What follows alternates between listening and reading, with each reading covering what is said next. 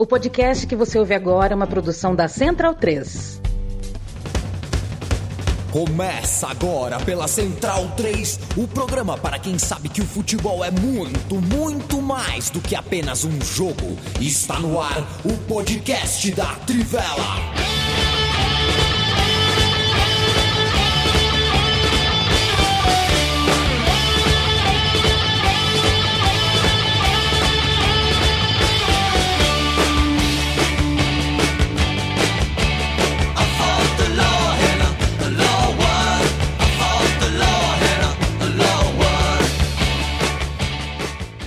Bem-vindo, bem-vinda, amigo e amiga da Trivela e da Central 3. Hoje é tarde, quase noite, para quem está ao vivaço em videocast com a gente. E esta gravação, se você nos ouve por uh, agregador de podcast, acontece às vezes, exatamente às 17h34 do dia 21 de março de 2022. Eu me chamo Leandro Amin, estou ao lado de Matias Pinto, Felipe Lobo, Bruno Bonsante, Leandro Stein 17h34, porque de 17h28 até 17h33 batemos na nossa conversa. A conversa que não é da conta de vocês, tá bom? É o nosso papo. Uma conversa meio observatório da imprensa, que, aliás, as pessoas que acham que a gente é, senta em boteco e, e, e, depois conversa e, só mete o pau nas coisas, não, a gente também é, elogia, né? Claro tem crítica que não dá para fazer observatório da imprensa, entre aspas, porque quando convém é entretenimento, né? ou quando convém é influencer,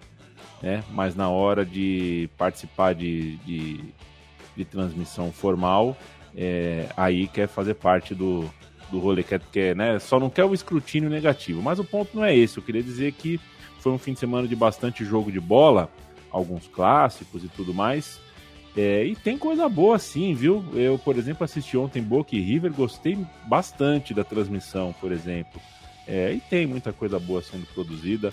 A gente espera ser é, uma dessas coisas para você que nos ouve. Uma coisa boa, uma hora agradável para você. Ô Matias, o negócio é o seguinte: eu fico pensando cá com meus botões, né? É, os caras na Argentina lá. Os... Aliás, bonita camisa, viu, Matias? En las buenas y en las malas. É, na buenas e na mala. Os argentinos têm a rodada dos clássicos, né? Ó, a ambulância.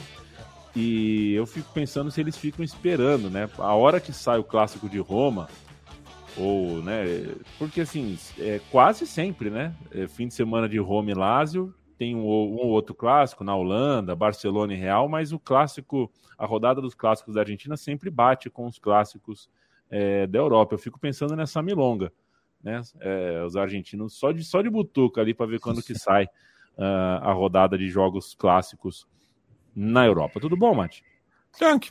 Tô, também acompanhei bastante futebol esse final de semana, muito por conta da rodada dos clássicos na Argentina, né? Que começou na sexta-feira, né? Com a reedição do clássico de la Zona Norte, né, entre o, o, Tigre e o Platense, clássico que não era disputado em qualquer categoria desde 2007 e na primeira divisão desde 1980, né, então aí, sei lá, pelo menos três gerações nunca tinham visto os dois rivais é, ali da, do conurbano norte de Buenos Aires se enfrentarem é, na elite do futebol local, e foi uma chapuletada do Tigre, né? Ganhou de 4 a 0 do, do Platense.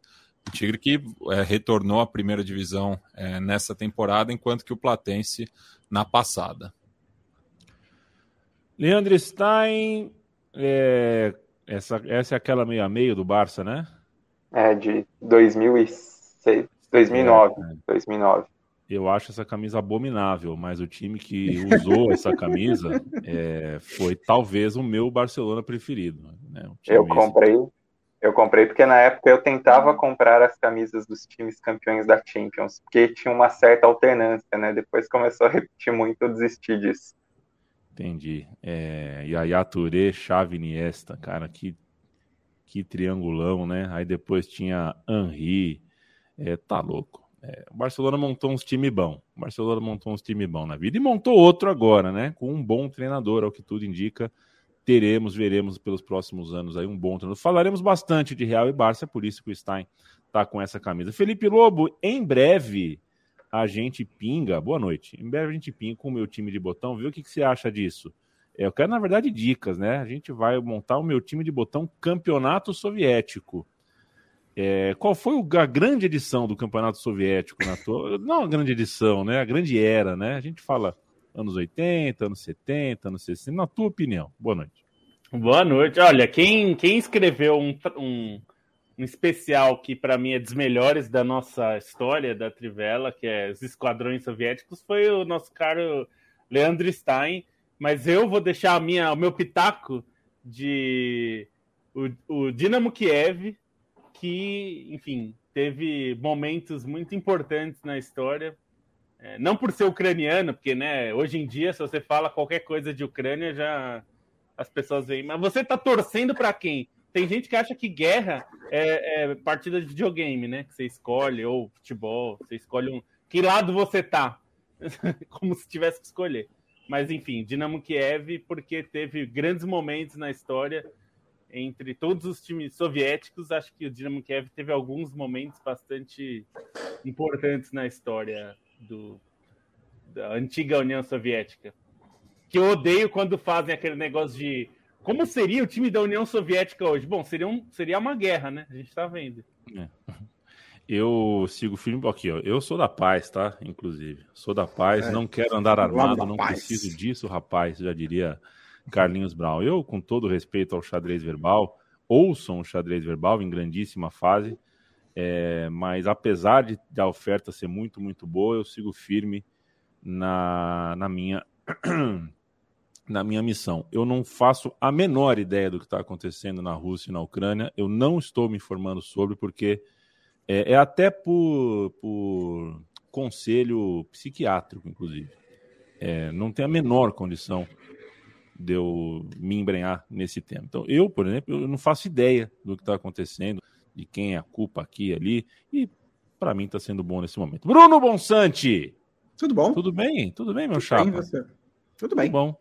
Quem quer apoiar a Trivela, quem quer apoiar a Central 3, faz o quê? Oh, essa pergunta é muito mais fácil do que a minha edição favorita do Campeonato Soviético, hein? Essa eu sei a resposta.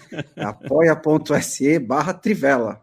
apoia.se barra Trivela e você pode contribuir com a gente. E apoia.se barra Central 3 você pode contribuir também com a gente, mas mais para os nossos amigos aqui.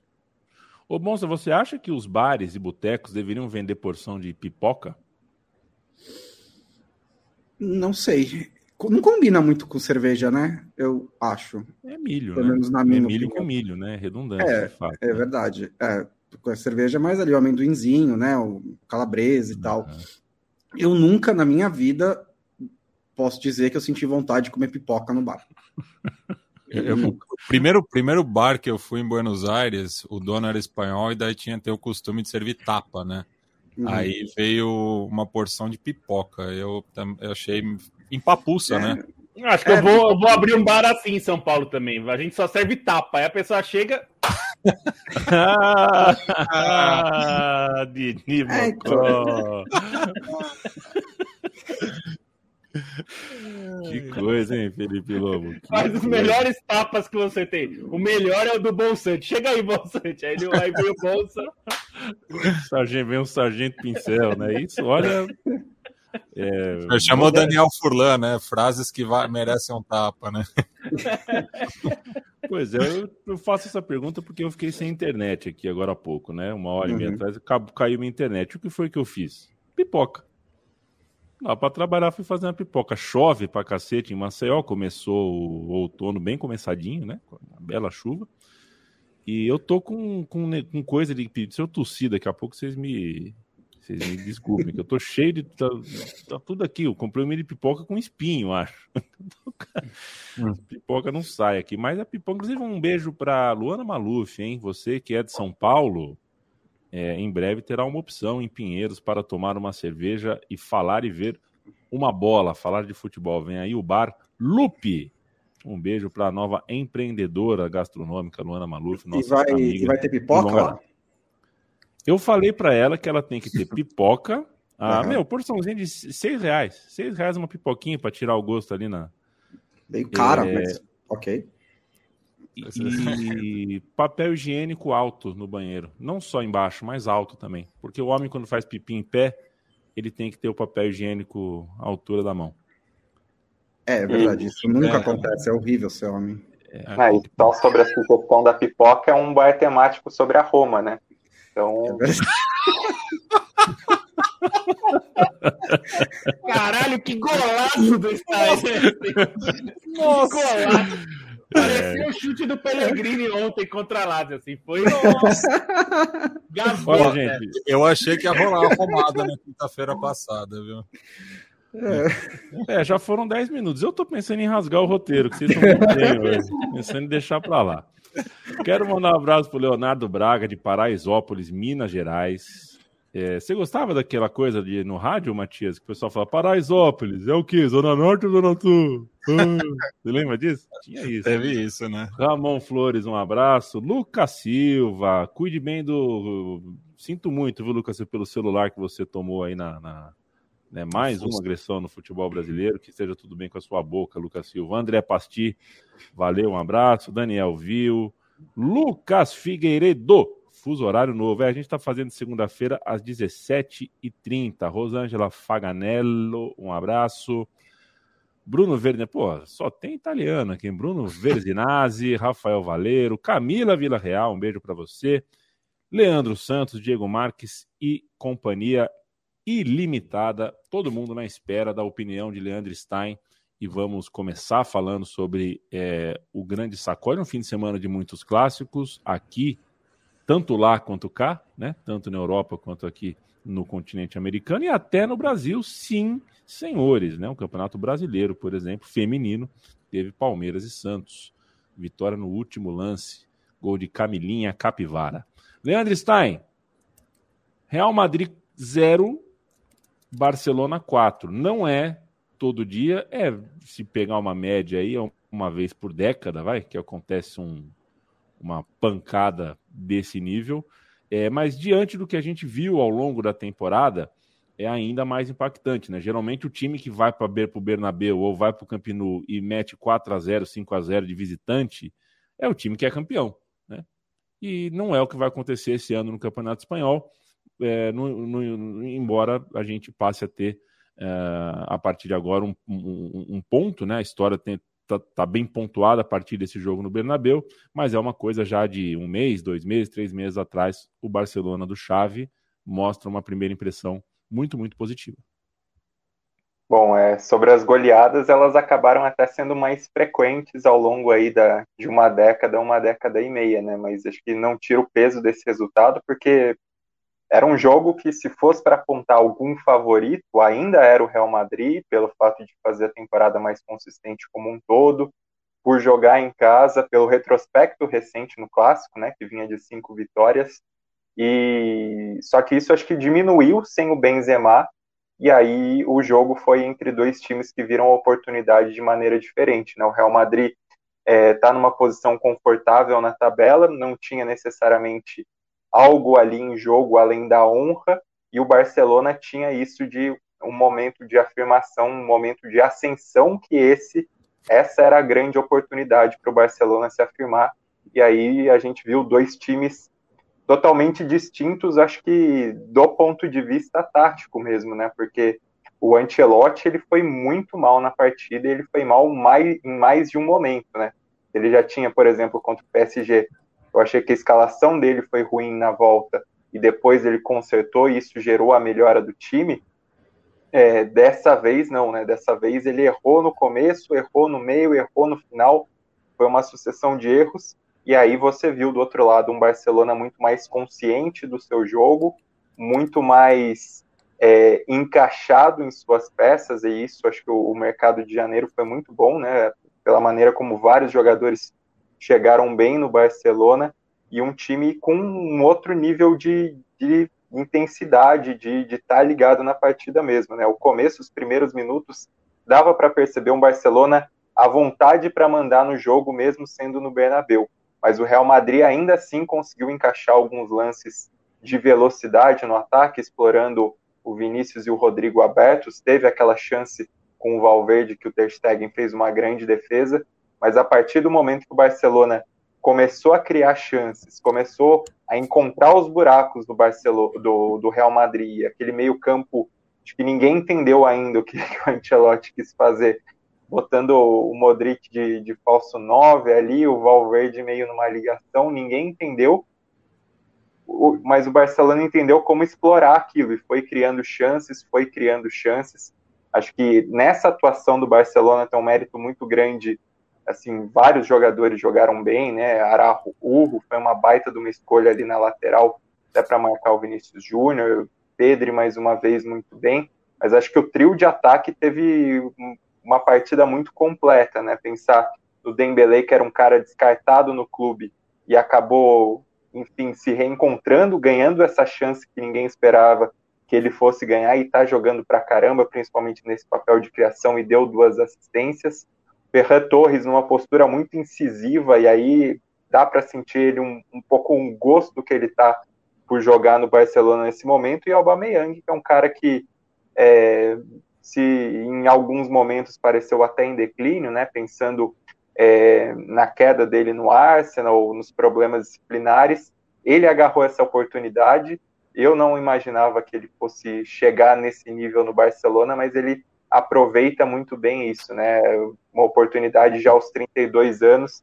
Até escrevi ontem na Trivela que lembra um pouco, por exemplo, o que aconteceu com o Larson, que chegou um pouco mais velho. Óbvio que o Larson não se compara pela importância que ele teve na final da Champions em 2006, mas o Aubameyang está nesse momento de reconstrução, né? Nesse, nesse gás que está dando. Outro cara que dá para a gente comparar é o Davids, que também, quando ele teve aquela passagem pelo Barcelona ali na, na era Ronaldinho, ele foi muito importante no ponto de virada do time do Raika.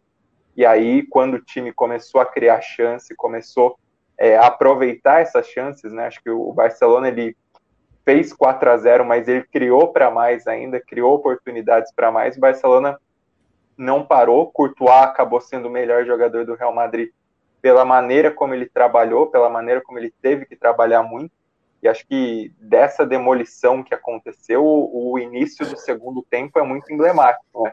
Porque aí o Ancelotti quis mudar o time, quis botar o Casimiro na zaga, e aí o time Real Madrid se perdeu totalmente e o Barcelona foi esmurrando, esmurrando, criando chances, criando chances, construiu esse placar maior. Parecia uma facilidade imensa como o Barcelona conseguia encaixar esses ataques e um Real Madrid que parecia entregue à própria sorte, a sorte dele era puro de um azar nesse jogo, né? Então acho que é um jogo é, não tem tanta importância para peso de campeonato espanhol, não acho que vá depois disso vai ter alguma reviravolta, mas é um jogo acho que pro moral dos dois times, né? Se o Real Madrid vinha num momento muito confiante depois do que aconteceu contra o PSG, contra o PSG esse jogo dá um baque mas acho que o Real Madrid tem, tem capacidade para se recuperar até pelo fator Benzema, né? Mas pro Barcelona, pensando até em médio prazo, é, pela maneira como o time vem crescendo e pela maneira como o time se portou num jogo grande desse, acho que é muito importante para a confiança do Barcelona, para esse clima interno e para a confiança sobre o próprio Xavi, para esse time continuar essa ascensão que está tendo com esses jogadores que estão se recuperando, jogadores jovens que estão rendendo muito e os jogadores novos contratados que acho que ninguém esperava uma, uma virada de chave tão grande, chave com CHI, uhum, não chave, uhum, mas tá uma virada, não, não foi intencional, mas uma virada de chave tão grande, ninguém esperava que fosse haver, mesmo com essas contratações, mesmo com o que está rolando, assim, é um momento de muita confiança ao redor do Barcelona e por motivos em campo. Em campo o time tem, tem cumprido para ter essa expectativa. É uma temporada tão estranha do Barcelona, porque é, essa temporada começa com o Sérgio Agüero, do centroavante do Barcelona, né? A saída do Messi e uma crise financeira é, profunda. E, primeiro, é mais fácil você ter crise financeira sendo o Barcelona, né? Porque em meses você já está fazendo três contratações que mudam a sua temporada da água para o vinho. A crise financeira continua, mas é aquela coisa, né? É, rico não precisa de dinheiro para ter dinheiro. Né? Você pode fazer o que você. Tem outros esqueminhas ali que você consegue fazer. Não necessariamente né, ilícitos, mas o Barcelona conseguiu fazer contratações, mesmo estando em crise financeira, segue negativo no limite salarial de La Liga, vai precisar trazer mais receitas e cortar mais gastos, já fechou um acordo com o Spotify, ainda tem jogadores que podem sair, E mas enquanto isso, conseguiu ajeitar o seu projeto esportivo. Ele parece agora ter um rumo, que era o que faltava mesmo é, com o Lionel Messi. Né? O rumo anterior do projeto esportivo do Barcelona era entregar a bola para o Messi. Agora parece haver um projeto um pouco mais coletivo. Isso é um grande mérito do Xavi. Eu acho que na, é, a, a, marca desse jogo, na, em, no, no, numa visão mais macro, é a confirmação do Xavi, porque ele é um treinador que ele chega por causa do nome, né, por causa do que ele fez pelo Barcelona como jogador, é, tinha uma experiência menor como técnico no Catar, e ele vai para o Barcelona no momento em que o Barcelona está aos frangalhos, não sabe o que fazer, e abre-se essa oportunidade. É, e ele vinha dando bons sinais, né? Ele, mesmo desde, desde o começo, era um time que ah, imediatamente assumiu um novo estilo de jogo. E aí, na virada do ano, no último mês para cá, o, o, com os novos reforços, né? O jogo começa a ser mais é, a, a, ser mais eficiente, ser mais efetivo. O Barcelona vai ganhando confiança. Ele também, por mais que ele nunca vá admitir, abre mão de um pouquinho de seus conceitos, né? Com alguns jogadores que são muito mais é, incisivos do que se costuma imaginar num time que fica tocando a bola o tempo inteiro, como o Adama Traoré, como o Dembélé, que está sendo recuperado nessa reta final de contrato pelo Chave e fazendo uma sequência boa de partidas. Foi um dos destaques também é, contra o Barcelona, contra o Real Madrid. É, então, acho que é, a gente sempre vai fazer, vai ser sempre muito difícil quando vier esse tipo de treinador para o Barcelona na comparação com o Guardiola, né? E acho que não existe essa comparação porque são níveis completamente diferentes de trabalho. O Guardiola também teve mais material humano, né, para trabalhar. Ele tinha o, o, Messi, o Xavi e o Iniesta. E o Barcelona, o, o Xavi está tendo que montar um time do zero. Mas é um ótimo trabalho. Até esse momento é um ótimo trabalho. E acho que para um clube como o Barcelona, que sofreu tanto para encontrar treinador desde a saída do Luiz Henrique, e na real, desde a saída do Guardiola, né, meio que tateia no escuro, Luiz Henrique mesmo foi uma exceção, na década. Teve o Tito, que fez um bom trabalho também, mas teve outros problemas de saúde. É, o grande alento é saber que é, é, é, ver esses sinais promissores do Chave e falar: olha, talvez a gente realmente tenha encontrado aqui um treinador que pode seguir a gente, um treinador que é uma bandeira do nosso clube, um treinador que se porta em entrevista coletiva dessa maneira, né? Como um escudo do, do time, como escudo do clube, como um protetor das ideias do barcelonismo, que é algo que eles também sempre quiseram ter. Então, acho que o, na, na tabela, talvez o Barcelona vai acabar em segundo lugar, não vai alcançar o Real Madrid, mas acho que para uma temporada que parecia absolutamente perdida, sair dela com uma espinha dorsal de time que mistura ali jogadores experientes e jovens e um treinador que parece realmente promissor, que consegue esse tipo de atuação, é o melhor que dava para tirar dessa temporada para o Barcelona. No lado do Real Madrid, é, é a segunda, segundo exemplo em pouco tempo de que esse time sem o Benzema é, não existe praticamente, né? É um time que perde o que tem de mais especial. Porque contra o Paris Saint-Germain no Parque dos Príncipes também foi assim. O Benzema estava em campo, mas não estava jogando direito, né? Estava baleado. E agora, contra o Barcelona, é, a, a, a, é um time que vai ser campeão espanhol com folgas e que sem o Benzema não conseguiu né, lidar com o Barcelona de maneira alguma. Eu acho que isso é um preocupante né, para o Real Madrid, pensando em outros tipos de aspiração e principalmente pensando no futuro, porque o Benzema também já é um jogador de idade avançada, não dá para ficar o tempo inteiro contando com ele. E essa temporada mesmo é, uma, é um exemplo disso, porque ele teve várias pequenas lesões que tiraram o Benzema de alguns momentos muito importantes. E nessa disputa pela segunda colocação, é, já tem um confronto direto com o Sevilha na próxima rodada. É, alguém quer dar uma passada final aí? Posso? Porque é. a gente tem um monte de país aqui para fazer. Diga lá, Labo. Não, é, é, é, que assim, o, Bar o, Barcelona conseguiu fazer algo que é muito difícil e acho que até o, o, Xavi foi perguntado sobre isso na coletiva, né? Se era o ressurgimento do Barcelona, se era a volta do Barcelona. É, ele falou: olha, dizer que a gente já voltou é difícil, a gente pode dizer que estamos no processo né, de voltar. É, não dá para dizer que voltou por causa de um jogo. Mas de fato, assim, as atuações do time dele melhoraram muito desde que ele assumiu. É, pouco a pouco ele foi colocando mais das ideias dele. Eu me surpreendi também, como o Bonsa falou, de, do uso da, de alguns jogadores que não me pareciam encaixar tanto na ideia que ele tinha, como o Adama Traoré mesmo, mas ele tem conseguido usar bem esses jogadores. e aplicando a ideia que parece a ideia, digamos, central do jogo dele, que é aquela ideia de posse, de triangulações, né? Ele fez muito é, durante o jogo, deu para perceber muito o meio-campo, que é a, a, chave né, desse tipo de jogo de posse de bola, fazendo aquela, aquela composição é, triangular, né? Sempre o, o Busquets mais atrás um pouco, com os dois na frente, e sempre tentando criar uma superioridade numérica naquele setor de alguma forma, né? Seja com um lateral que entra para fazer ali é, sair jogando, seja com um dos meio-campistas afundando, puxando, enfim. Era sempre um mecanismo de tentar que um desses meio-campistas é, tivesse a oportunidade de receber a bola para que o time fosse ao ataque, né? E muitas vezes até é, recuando o time é, recuando a bola, inclusive para o Ter Stegen ou para os zagueiros, para fazer o Real Madrid andar, né? Assim, avançar um pouco as suas linhas e aí encontrar esses espaços. Então achei que foi uma, é, uma ideia bem executada de um lado, que foi o Barcelona, e, e uma falha é, constante do Real Madrid, não só na escalação, o Stein falou bem, acho que a ideia de, a, da escalação já foi ruim. Ele avançou o Modric e o Cross para fazer impressão na frente, e aí ele perdeu completamente o meio-campo é, na hora da, da, sem a bola, né? E, e, e, durante o jogo mesmo, o segundo tempo, quando ele volta com as alterações, são alterações malucas, assim, não faz, não faz muito sentido.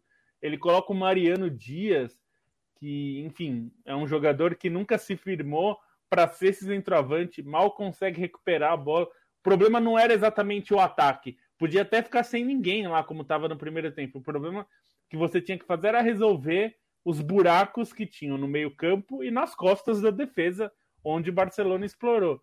É, mas eu acho que esse jogo é muito simbólico para a recuperação que o Barcelona quer dar e, e o Xavi quer oferecer. É, acho que é muito importante porque o time vem de muitos bons resultados, né? Então, até para falar, Aí vou puxar um pouco a sardinha. So, no, no, na quinta-feira foram três palpites. Um deles era o Barcelona ganhar do Real Madrid, mas porque não por 4 a 0, jamais apostaria nisso, mas o momento do Barcelona era muito bom.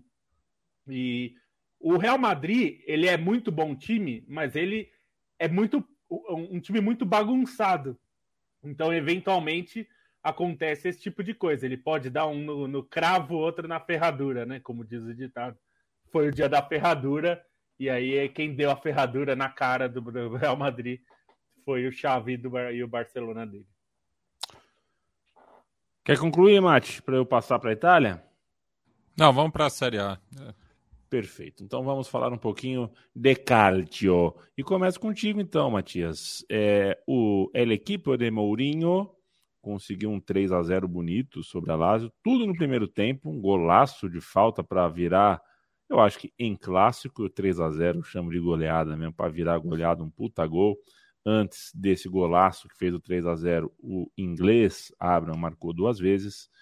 É, o time do Sarri não viu a cor da bola, ao menos no primeiro tempo, Mate. Um campeonato que tá bom, né? Tá, realmente tá, tá lá em cima, tá tudo muito bonito, porque é, você tem quatro candidatos ao título. É, e realmente, né, com, com essa vitória é, no, no clássico de, de, de, Capitale, a Roma acabou é, passando a Lazio, está se colocando ali é, na disputa das competições europeias e mais uma é, atuação apática né, da Lazio, assim como foi contra o Napoli também, que venceu bem também no, no sábado a Udinese de virada, né, e está a, a, segue na briga pelo título aí, né? É, agora tendo o, o Milan é, como a maior preocupação, né? Já que a, a Inter começou um pouco a, a, a, perder o fôlego, né? Com, com, com o empate com a Fiorentina. É, mas o campeonato, de modo geral, tá, tá bem interessante, né? É, tem, tem muitas coisas em, em disputa, né? Na, nas duas pontas da tabela. É, a Juventus novamente vencendo também. Então, é, eu, eu, acho que das principais ligas europeias é a mais indefinida. é, principalmente na disputa do título, né? É, que, que é o, o, ponto mais interessante. E a gente vai ter na semana que vem, o, na, na outra semana, né, no, no começo é, de abril, o Derby de Itália, é, com a Inter visitando a Juventus, e que pode também ter aí uma troca de posição na tabela, né, já que a Juventus encostou na equipe milanesa está é, tá um ponto atrás. Claro que a Inter tem um, um jogo a menos, mas é, o momento da, das duas equipes está conflitante. Atenção que eu vou falar uma coisa que não fala há muito tempo. O trabalho do Mourinho até que é bom na Roma, eu assim, dentro das circunstâncias, porque se você olha para o elenco que o Mourinho tem, né, para o elenco da Roma, até a gente, eu que sou acompanhando o futebol europeu profundamente, olho para alguns caras e falo, quem é esse mesmo? porque é um elenco que não tem tantas opções assim. Ele mesmo já cobrou isso, né? Principalmente lá na época do, do desastre para o Bodoglint, é, que, lógico, tem os seus percalços, mas eu acho que ele está fazendo um trabalho bom na Roma, né? Tirando desse time algo. É, tirando, não está muito longe do máximo que esse time pode tirar, sei, acho que não está tirando mais do que ele pode dar também, mas não está muito longe. É, e se mantendo ali nas primeiras posições. Não vai dar nada demais, né? Não vai dar nem vaga na Champions League, muito provavelmente. Ele nesse momento é quinto colocado, mas a Atalanta tem um jogo a menos, então na prática é sexto.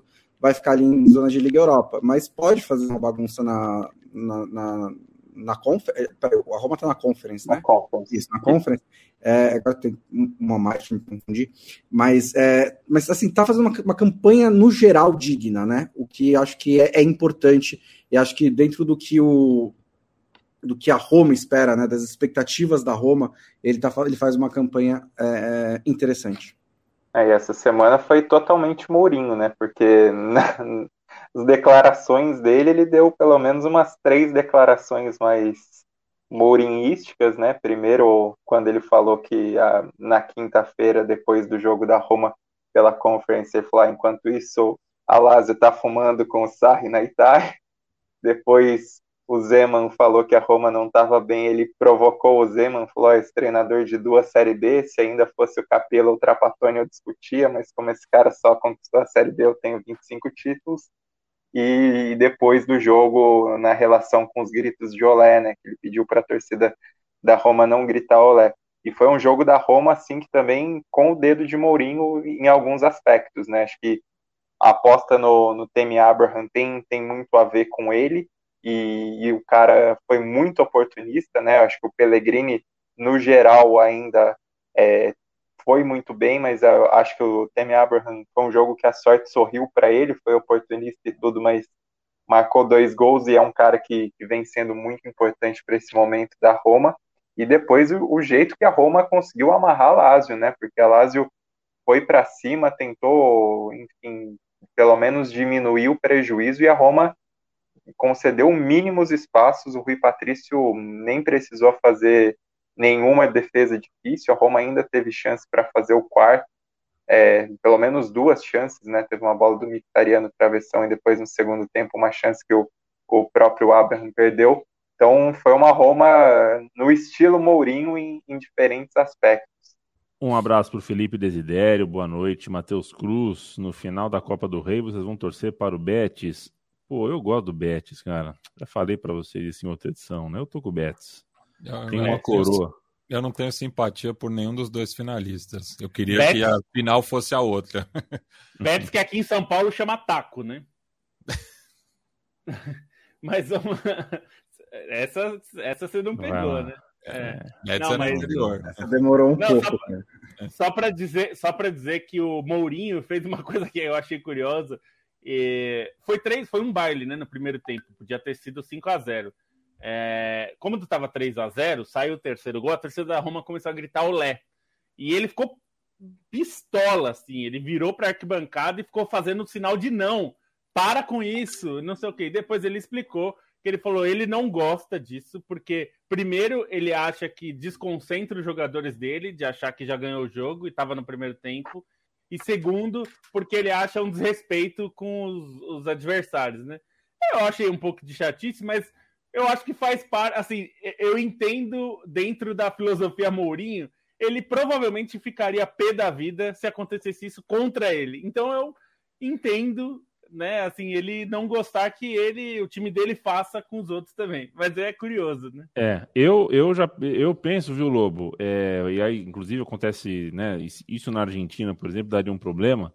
É, porque é o seguinte, é, na torcida, assim, se você pede para sua torcida cantar mais, na verdade isso é uma piada. Torcida adversária acha, é, é, debocha de você. Ah, então quer dizer que a sua torcida precisa de um bedel, né? Precisa de, de, de um que o técnico chame. Então eu acho que, enfim, ele é performático, né? O Mourinho é quase um Daverson dos bancos de reserva, gosta de fazer uma uma, uma farra ali. É, mas olha, é aquela coisa, ganhamos de 3 a 0 obrigado, mas da nossa torcida a gente cuida. Você escala o time e a minha torcida, a torcida canta quer cantar. Mas é o personagem, ali. né? É por é isso que a torcida, a, essa, essa galera dos Ultras gosta dele, porque ele é um pouco, né? É, esse personagem maluco aí. É um personagem bom mesmo, como o personagem é bom, diferente de outros. E, e, e, tem outra coisa que não se deve se meter, né? Campo com, com arquibancada é arquibancada, campo é campo, vida é vida, né? É, o Patrick de Paula, ele faltou a treinos, tá? Se o Palmeiras está vendendo o Patrick de vendeu o Patrick de Paula Botafogo porque ele falta a treinos, porque as outras justificativas elas não dizem respeito ao clube de futebol profissional. O jogador faz o que quer. O jogador quer fazer é, festa, faz tá jogando bola em alto nível, não tá machucado, não teve lesão. É... O resto é moralismo. Ou a gente então institui que a gente pode sim mandar na vida do jogador, de alguns, né? Porque tem outros que podem ir para noite, fazer farra tal. Alguns não podem. Renan Cavalcante, Leandro Messi ou Matias Trifon? Eu não entendi, Renan. Eu realmente não entendi. O Jovem Caos, boa tarde, amigos, direto de Belém do Pará. Um abraço para você. O César Bandeira pergunta: Paulo Rink ou Kevin Curani? Kevin Curani. O Alexandre lembra aqui da Aline Gomes, é, a seleção feminina sub-17. Tem uma coisa interessante, né, Alexandre? A seleção sub-17 tem uma jogadora chamada Johnson, que, se não me falha a memória, é vinculada ao Cianorte. E o contrato do, do, dela com o Cianorte tem uma cláusula de, de, de rescisão que é tipo a cláusula do Haaland é, 50 milhões de dólares, é coisa fora do, do, do, mundo. E aí, enfim, a justificativa é aquela mais amadora possível, né? E dá a entender que o clube é, trata a jogadora como se estivesse realmente fazendo um favor e aquela coisa ambígua, porque fala que tem a família, que ela ajuda a família com, sei lá, com eletrodoméstico, com ajuda de custos, é, uma coisa que não é muito profissional. Mas eu também fico pensando como é que um clube pequeno pode ter um projeto de futebol, porque ninguém compra jogadora né, no futebol feminino ainda no Brasil, não tem essa coisa de você pagar pela jogadora. Então, como é que um projeto pequeno, como o projeto do Cianorte, por exemplo, ganha dinheiro, né? É um caso a se pensar. Se você não tem a coisa do passe, não tem o valor da, da cláusula solidária, de solidariedade e tal, como é que ganha dinheiro? Tá chovendo forte de novo em Maceió. Se vocês estiverem ouvindo barulho de chuva, é, peço desculpa, reclame com quem de direito. Leandro Stein, um pouquinho de campeonato inglês para gente, por favor. Definição dos semifinalistas na Copa é, e depois da data FIFA, o coro vai cantar. É, foi uma rodada de Copa da Inglaterra com os favoritismos se cumprindo, até no jogo que não tinha exatamente favoritos, né? Se a gente for pegar o Crystal Palace e Everton, o Everton vem numa fase tão ruim, assim, não foi para 4 a 0 mas, enfim, acaba sendo um jogo compreensível por esse resultado, é, pela má fase do Everton. Chelsea conseguiu fazer sua parte contra, contra o Middlesbrough, que vinha derrubando é, favoritos, né, entre aspas, na competição, porque a fase não era de favoritos, mas derrubou Manchester United e Tottenham. Chelsea conseguiu ter um, um bom controle sobre esse jogo. Manchester City teve um jogo difícil, apesar da goleada contra o Southampton, em que o jogo estava parelho ali até o meio do segundo tempo. E aí o Manchester City, quando acionou jogadores importantes no banco, e o Foden e, e o Marres acabou construindo essa goleada, e o Liverpool e o Nottingham Forest, o Liverpool com um time cheio de reservas, teve um trabalho, o Nottingham Forest poderia ter é, saído em vantagem nesse placar. O gol do Liverpool acontece logo depois de uma chance imensa do Nottingham Forest. O Liverpool cumpriu o favoritismo e desse jogo acho que o que fica é a história, é, porque Nottingham Forest e Liverpool não se enfrentavam há 23 anos e o último duelo por Copa da Inglaterra tinha sido exatamente a semifinal de 89, a tragédia de Hillsborough. E aí o Nottingham Forest teve uma atitude muito bonita ao reservar 97 assentos no estádio e colocar um pano branco com uma mensagem para dizer que eles não serão esquecidos. Então, um, um ato singelo, até a, a Supporters Trust do, do Nottingham Forest, né, que é a organização representativa dos torcedores, chegou a, a enviar uma coroa de flores ao memorial de Hillsborough que existe em Enfield. Então, uma, uma história muito bonita, e aí acho que a expectativa fica mesmo para semifinais. Primeiro, Chelsea Crystal Palace, que vai ter toda a história da torcida do Chelsea em Wembley, mas o grande jogo vai ser Manchester City Liverpool, já mais um tempero aí para esse grande momento da temporada. Eles vão se enfrentar no meio de abril, o jogo que acho que vai chamar a atenção de todo mundo. E numa rodada intercalada, né, alguns jogos atrasados da Premier League acabaram acontecendo. Acho que o, grande resultado foi o Arsenal ganhando do Aston Villa por 1 a 0 porque consolida o Arsenal. Foi um jogo até difícil. O Arsenal fez um bom primeiro tempo. No segundo tempo, o Aston Villa deu um trabalho, mas é um resultado para consolidar mais um pouco o Arsenal dentro do G4. O Tottenham também ganhou, tinha um confronto direto contra o West Ham. Uma vitória também importante, um jogo em que os Tom e Harry Kane combinaram muito bem mais uma vez e teve uma vitória de lindos gols do Leicester contra o Brentford. O Leicester também é um time que não vai brigar esse ano é, para boas coisas no campeonato inglês, né, para as Copas, mas conseguiu se alavancar agora para metade de cima da tabela, no momento em que vários jogadores importantes voltam de lesão, e isso pode se refletir na Conference, em que que ao lado da Roma, o Leicester é o time virtualmente favorito, embora não seja necessariamente mais tradicional de camisa pesada, mas é um time que, embora o Brandon Rodgers, quando foi rebaixado né, da Liga Europa, foi pescado da Liga Europa para a Conference, não sabia muito bem do que se tratava o torneio. Acho que o Leicester tem mostrado que pode ser competitivo, até pelo fato de eliminar nas oitavas de final um Rennes, que é, era o grande jogo, o jogo mais difícil. O Rennes a gente viu nesse final de semana também no Campeonato Francês, meteu um 6 a 1 virou o melhor ataque da competição.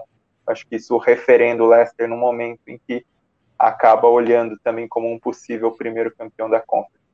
Só um destaque para o Crystal Palace, porque ele era um, um, clube que nos últimos anos já ganhou a fama de ser o clube mais chato da, da Inglaterra, no sentido né, da palavra mesmo, né, um time que somava os pontos que precisava para não cair e não se importava em fazer mais nada é, de um, com um estilo de jogo de defensivo, de contra-ataque, muito dependente do Zaha. E o Roy Hodgson sai no fim da John temporada. Textor, né? John Textor. Do, do, é, exatamente, do, do, dono John, do John Textor. É. E, e, e, era um time que não, não, não queria arriscar, né? Um clube que queria. Tinha lá no Roy Hodgson uma fórmula para se manter na Premier League e ficava nessa fórmula. É, e na outra ocasião, né, em que tentou sair da fórmula com o Frank De Boer, foi um desastre e dessa vez tomou um, um a, a, fez um, assumiu um risco ao contratar o Patrick Verrat, que é um nome histórico da Premier League, mas que vem de trabalhos ok no máximo, né, como treinador, e está fazendo uma temporada muito boa. É, a questão aí é muito interessante porque nos números na Premier League, principalmente, vai ser mais ou menos a mesma coisa que conseguia com o Roy Hodgson, né?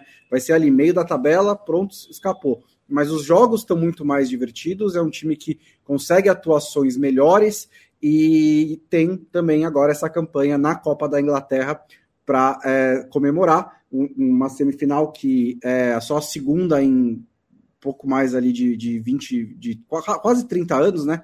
Fez final contra o Manchester United alguns anos atrás. E isso, isso é, é acho que é interessante porque para os clubes dessa estatura, né, do campeonato inglês e de outras ligas, é meio que o que dá para você fazer, né? Continuar tendo esse tipo de campanha de meio de tabela, mas de uma maneira mais divertida que entretém um pouco mais os seus torcedores. Não é que também é o carrossel do Selhurst Park, mas é um time que joga um pouquinho mais solto. É, e, invers, e inversamente proporcional, o, tem a arquibancada mais criativa da Premier League, né? Muito por conta dos Homesdale Fanatics, que até importa né, um pouco da, da estética ultra né, do, da Europa continental e fazem é, justamente o Selhurst Park ser o estádio mais animado da Premier League. Felipe Lobo, a Luciana quer saber se você prefere Toninho Cerezo ou Isco. Nossa senhora. Aí é uma ofensa. Toninho Cerezo, pelo amor de Deus, é um dos maiores. Ted Isco, Sheringham. Né? Ted Sheringham ou Gilson Batata? O, como é que é? Sheringham quem? E Gilson, Gilson Batata. Batata. Aí ficou mais complicado. Aí vai de Sheringham.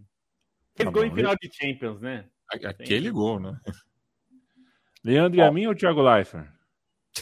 Oh, aí você tá ofendendo, pô. É nós, é nós, Lobaton. Essa escolha, essa escolha eu já fiz há muitos anos já. Né? É nós, Lobatão. Tamo junto. Diga lá, Stein. Ah, ia falar que pro Isco, primeiro ele tem que crescer um bigode igual do Toninho Cerezo, né? Só é o primeiro é. passo dele, mas até no futebol, então tá muito longe, hein? Mas quando você história aí, Lobo, o, o Thiago Leifert te chamou fazer um podcast, você falou, não, vou fazer com o Yamin. Foi isso?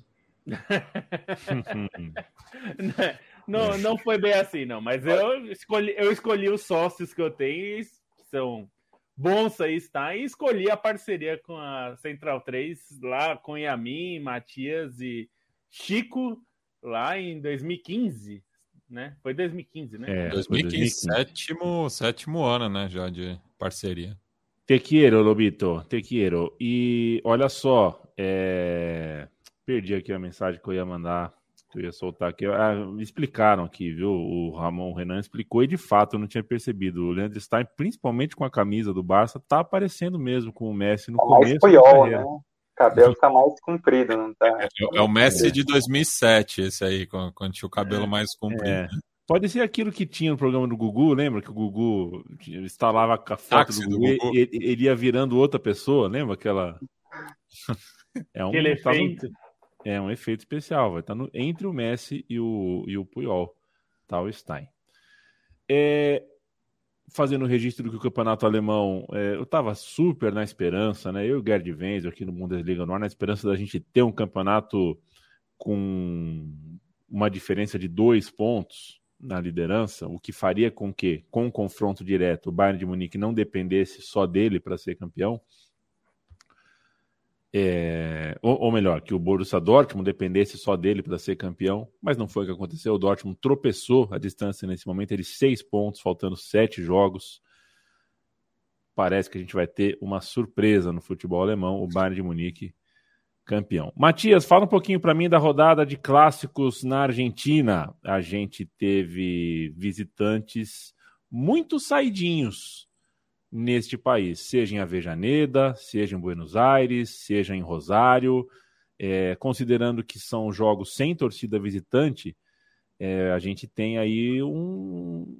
É marcante, né? É marcante que tantos visitantes na rodada de clássicos. Primeiro, antes de responder, você é a favor de uma rodada de clássicos no Brasileirão? É... Não da forma como é feito na Colômbia e na Argentina, que vira uma rodada extra, né? Aí, é, porque ca cabe lembrar que né, na, na, Colômbia, que acho que é o país que adotou isso há mais tempo, é, são 20 rodadas é, de, no, de classificação, né? No, nos dois torneios, no Apertura e no Finalização. E daí, no caso da Colômbia, como é, é vai para o mata-mata, depois a, a, a rodada de clássicos acaba não interferindo tanto assim. É, na Argentina, como já fizeram no passado, que é, era uma rodada extra nos pontos corridos, daí tem uma é, distorção muito grande, né? É, e até porque tem muitos clássicos que não o são, né? É, fazem ali um. É, pegam um clube que está mais próximo, não tem uma rivalidade constituída, enfim. É, é... para ilustrar, né, Mate? É, é. É, nesse regulamento, o São Lourenço pega o Huracan duas vezes e o Boca pega o River duas vezes. É. Não é justo. Não é justo. Pois é. e pensando na, na, na, briga contra o rebaixamento, o Arsenal de Sarandi sai prejudicado porque ele enfrenta o Defensa e Justiça duas vezes, que é um clube que está mais estabelecido, né? Enquanto que o, os rivais lá de baixo pegam adversários aleatórios, né? É, mas enfim, como eu falei no começo do programa, a rodada começou na sexta-feira, né? Com o único clássico de fato era Tigre Platense. Já no sábado a gente teve o clássico moderno da Zona Sul, né, entre o Lanús e o Banfield. Lembrando que o, o, o, rival histórico do Lanús é o Tajeres de Remédio Escalada, enquanto que o rival do Banfield é o Los Andes. Né? Aí tivemos o, é, o, o, clássico ali do, do sul da capital, né, entre São Lourenço e Huracan, que terminou é, empatado sem gols, né? Só o Banfield acabou ganhando do Lanús de visitante. O clássico santafesino entre o Colón e o União também terminou empatado sem gols. E o clássico de Avejaneda, o Racing ganhou por 2 a 1 de virada, né? É, já... Gagoneta. Como? A Gagoneta, né? O grande trabalho pois do é. Gago sendo muito elogiado. É, já no domingo, o Nils venceu o Rosário Central de visitante, é apenas a segunda vitória é, do conjunto leproso desde que o arquirrival voltou à primeira divisão em 2013. No clássico platense, empate em 1 a 1 o Rinassi enfrenta um longo jejum sem ganhar do Estudiantes. E é, fechou né, com um super clássico de domingo, com o Boca Juniors vencendo o River Plate por 1 a 0 e se pegar dos últimos 50 anos, o Boca agora tem um retrospecto melhor jogando no Monumental de Núñez, né? Uma vitória que, é, pensando na Copa da Superliga, né? O grupo é, A que é o. Porque é um interzonal, né? A rodada de clássico serviu como um interzonal. É, então, os times da Zona 1 enfrentaram os times da, da Zona 2, né? Então, o, na Zona 1 você tem o Racing líder com 15 pontos, seguido por Union, River Plate e Defensa e Justiça, que joga ainda hoje contra o Arsenal de Sarandi, né? Podendo assumir a ponta em caso de vitória, ele que joga de local. É, esses seriam os quatro classificados para os playoffs. Já na zona 2, temos Estudiantes e Boca empatados é, com, a, a, com 14 pontos. O Estudiantes leva vantagem no gol a favor, apesar de ter perdido né, o jogo na rodada passada para o Boca Juniors. E daí vem o Tigre e o Colón, ambos com 12 pontos. Né? Hoje ainda tem, além do Defensa Justiça e Arsenal, Argentinos e Vélez. Né? E daí é uma questão curiosa, porque o, o Argentinos não tem um clássico definido, né? É, fica aí entre o Platense e o All Boys, pensando na proximidade com os bairros, mas eh, os dois clubes citados, cada um tem o seu próprio clássico de fato, o que na Argentina é algo bastante é, tradicional, né? Existe um clássico só por, por clube, né? Ao contrário do que muita gente fala, né? Por exemplo, é, Boca Independente é um jogo de muita rivalidade, mas não é chamado de clássico, né? É, e o Vélez, cujo seu arquirrival é o Ferro Carril, que não joga na primeira divisão desde a temporada 1999-2000, né? Então são dois clubes aí que acabaram criando uma rivalidade muito forte pela essa ausência de rivais. E amanhã temos daí é, por uma questão de proximidade geográfica, né? Atlético Tucumã enfrentando o Central Córdoba de Santiago del Esteiro e o Tajeres de Córdoba recebendo o Godoy Cruz de Mendoza. Nos últimos 13 jogos em Rosário, Clássico Rosarino, foram 20 gols. É. É menos que dois por jogo. Isso é, é, é eu ouvi aqui, infelizmente, um beijo para o Anderson Santos. Ele, eu não vou lembrar exatamente o número, mas no clássico de Maceió, CSA e CRB, acho que desde 2017 um time não faz mais do que um gol, ou o jogo não tem mais do que dois gols. É, é uma coisa impressionante, né? E, e, só respondendo aqui a pergunta do Matheus. Mota, que ele pergunta qual a diferença da Copa da Liga para o campeonato regular. Ele pergunta porque viu que também há promédios na Copa. A Copa da Liga está contando para os promédios, né, que servem para o rebaixamento e também para a classificação para as Copas. É, isso na fase regular, né? É, não conta os playoffs. O campeão da Copa da Liga tem vaga para Libertadores, vai para a fase de grupos do ano que vem, é, e o vice para a Sul-Americana. É, é, e serve como né, um, um, campeonato de preparação para a, a, Superliga, que daí é disputada em pontos corridos. Né? Isso acontece desde a temporada é, 2018, 2019, é, 2019, 2018, 2019 e acabou tendo uma mudança, né, por conta da pandemia na temporada 2019-2020 que foi afetada e daí a, a Copa da Liga foi a que voltou com o futebol, né, no, no segundo semestre de 2020 e daí o campeonato local foi disputado no restante do ano passado. É, então, nesse ano, daí inverteu de novo. A Copa da Liga começa é, a temporada do futebol argentino, que voltou para o calendário solar, né? Eles é, foram, era o último país que tinha adotado o calendário, é, ainda mantinha o, o, calendário europeu, agora voltou para o calendário solar novamente. Então, a temporada vai até o final de 2022. E a diferença entre o charme e o funk, hein, Matias? Um anda Essa... bonito e o outro elegante.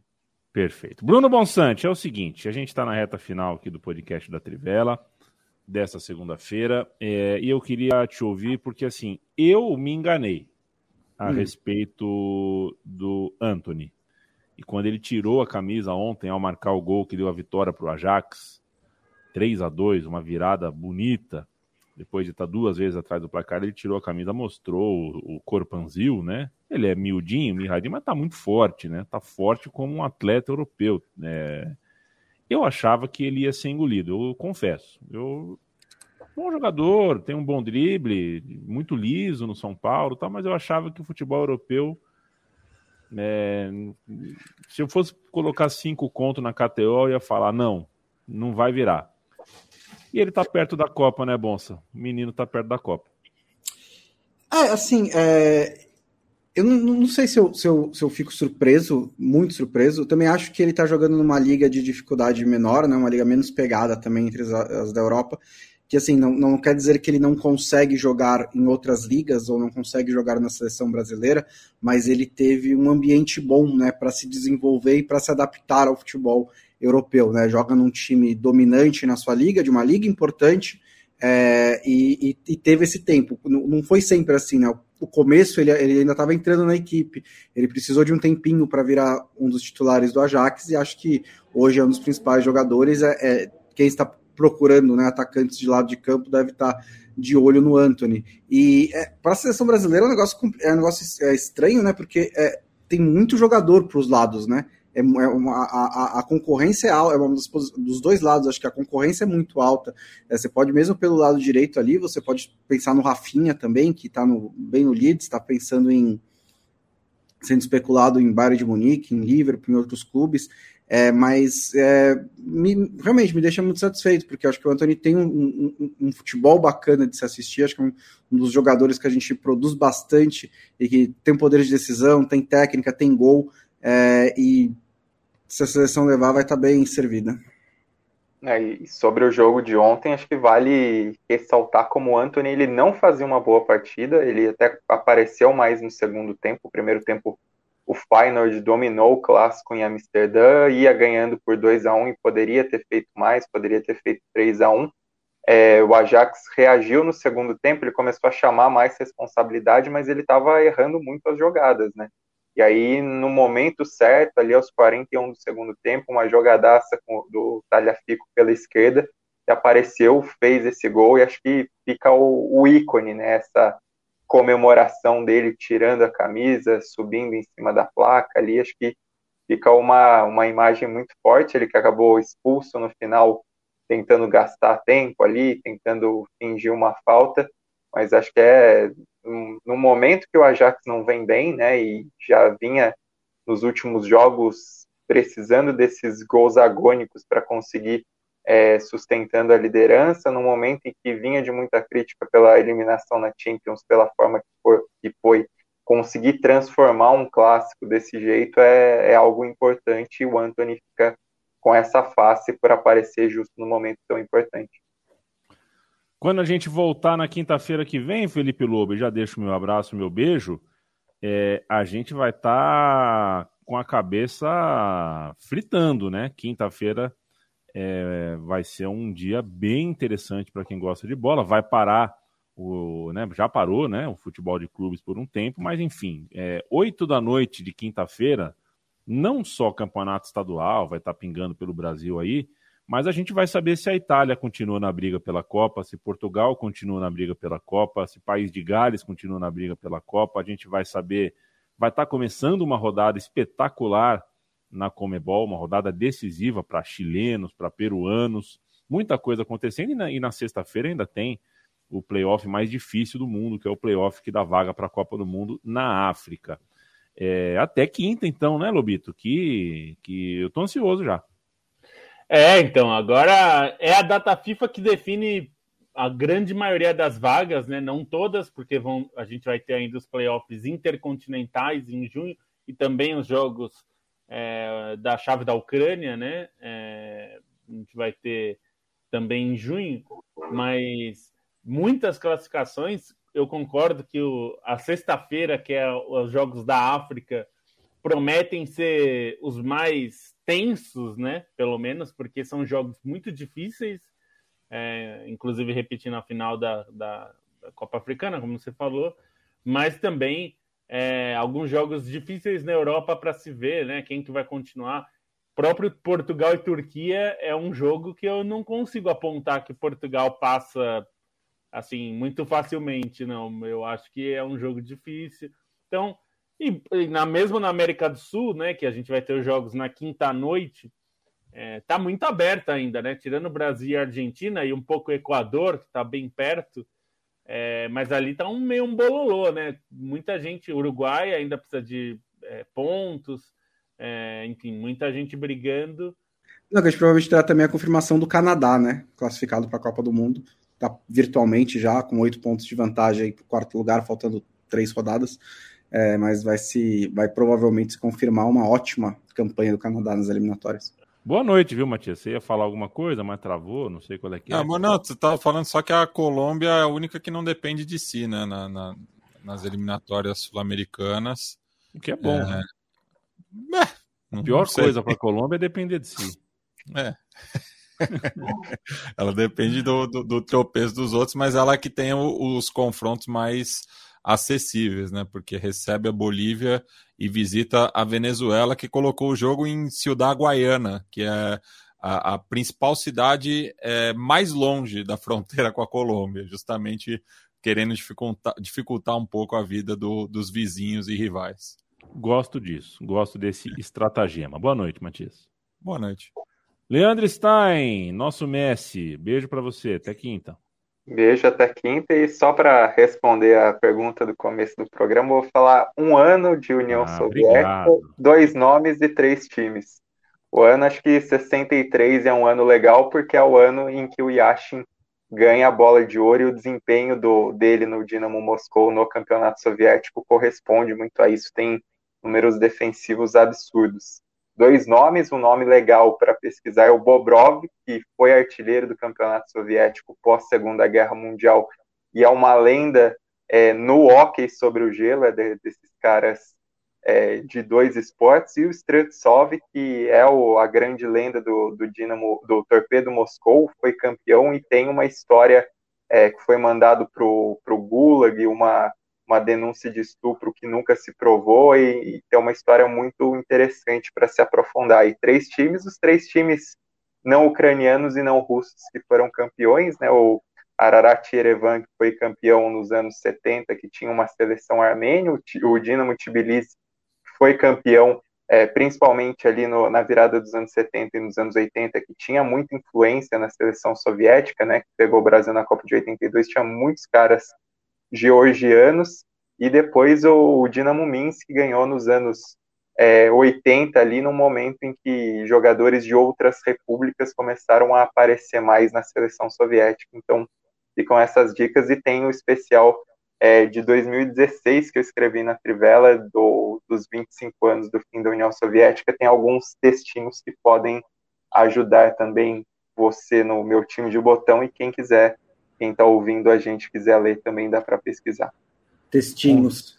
É, textinhos. Os esquadrões da, da Cortina de Ferro. Podem procurar assim que vocês vão achar. Conversaremos sobre, Leandro Stein, um professor realmente. Aliás, que timaço que tem a Trivela.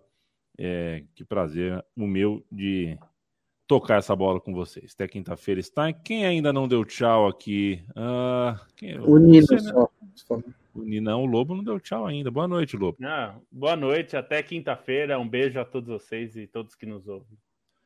O podcast da Trivela é, funciona uh, através da união de uma redação com um estúdio e ambos funcionam de forma independente. Então, nosso financiamento coletivo uh, é sempre uma lembrança que a gente precisa fazer. Apoia.se barra Trivela, apoia.se barra Central 3 e a loja para você comprar uh, lembrancinhas, lembrançonas. .com.br barra Trivela capred.com.br barra Trivela. capred.com.br barra Trivela. De caneca, a pilha, de fone de ouvido, a camisa, de bermuda, é, eu a meia. Eu queria que tivesse tudo isso aí, mas não tem. É só caneca e camiseta e agasalho. Não é só, né? É bastante coisa. É, compra todos os agasalhos, aí que a gente começa a ter mais coisa. Vão, entram lá Ó, e Agora que tá frio. Tá chegando aqui, aí, né? O... É, o São Paulo amanheceu meio frio, né? Então já pega, tem o agasalho perfeito para o frio, para quem gosta de futebol, que é o de Stoke, né? Queremos nossas noites geladas, noites frias de Stoke, né? Então, compre. É. Beijo pro Edson Santos, pro Luiz Guilherme, Felipe Desidério, o Ross tá aqui, Fábio Margan. É, boas férias, Gladson, um beijo para você. E a gente se encontra numa outra folia na quinta-feira. Fui! Auá!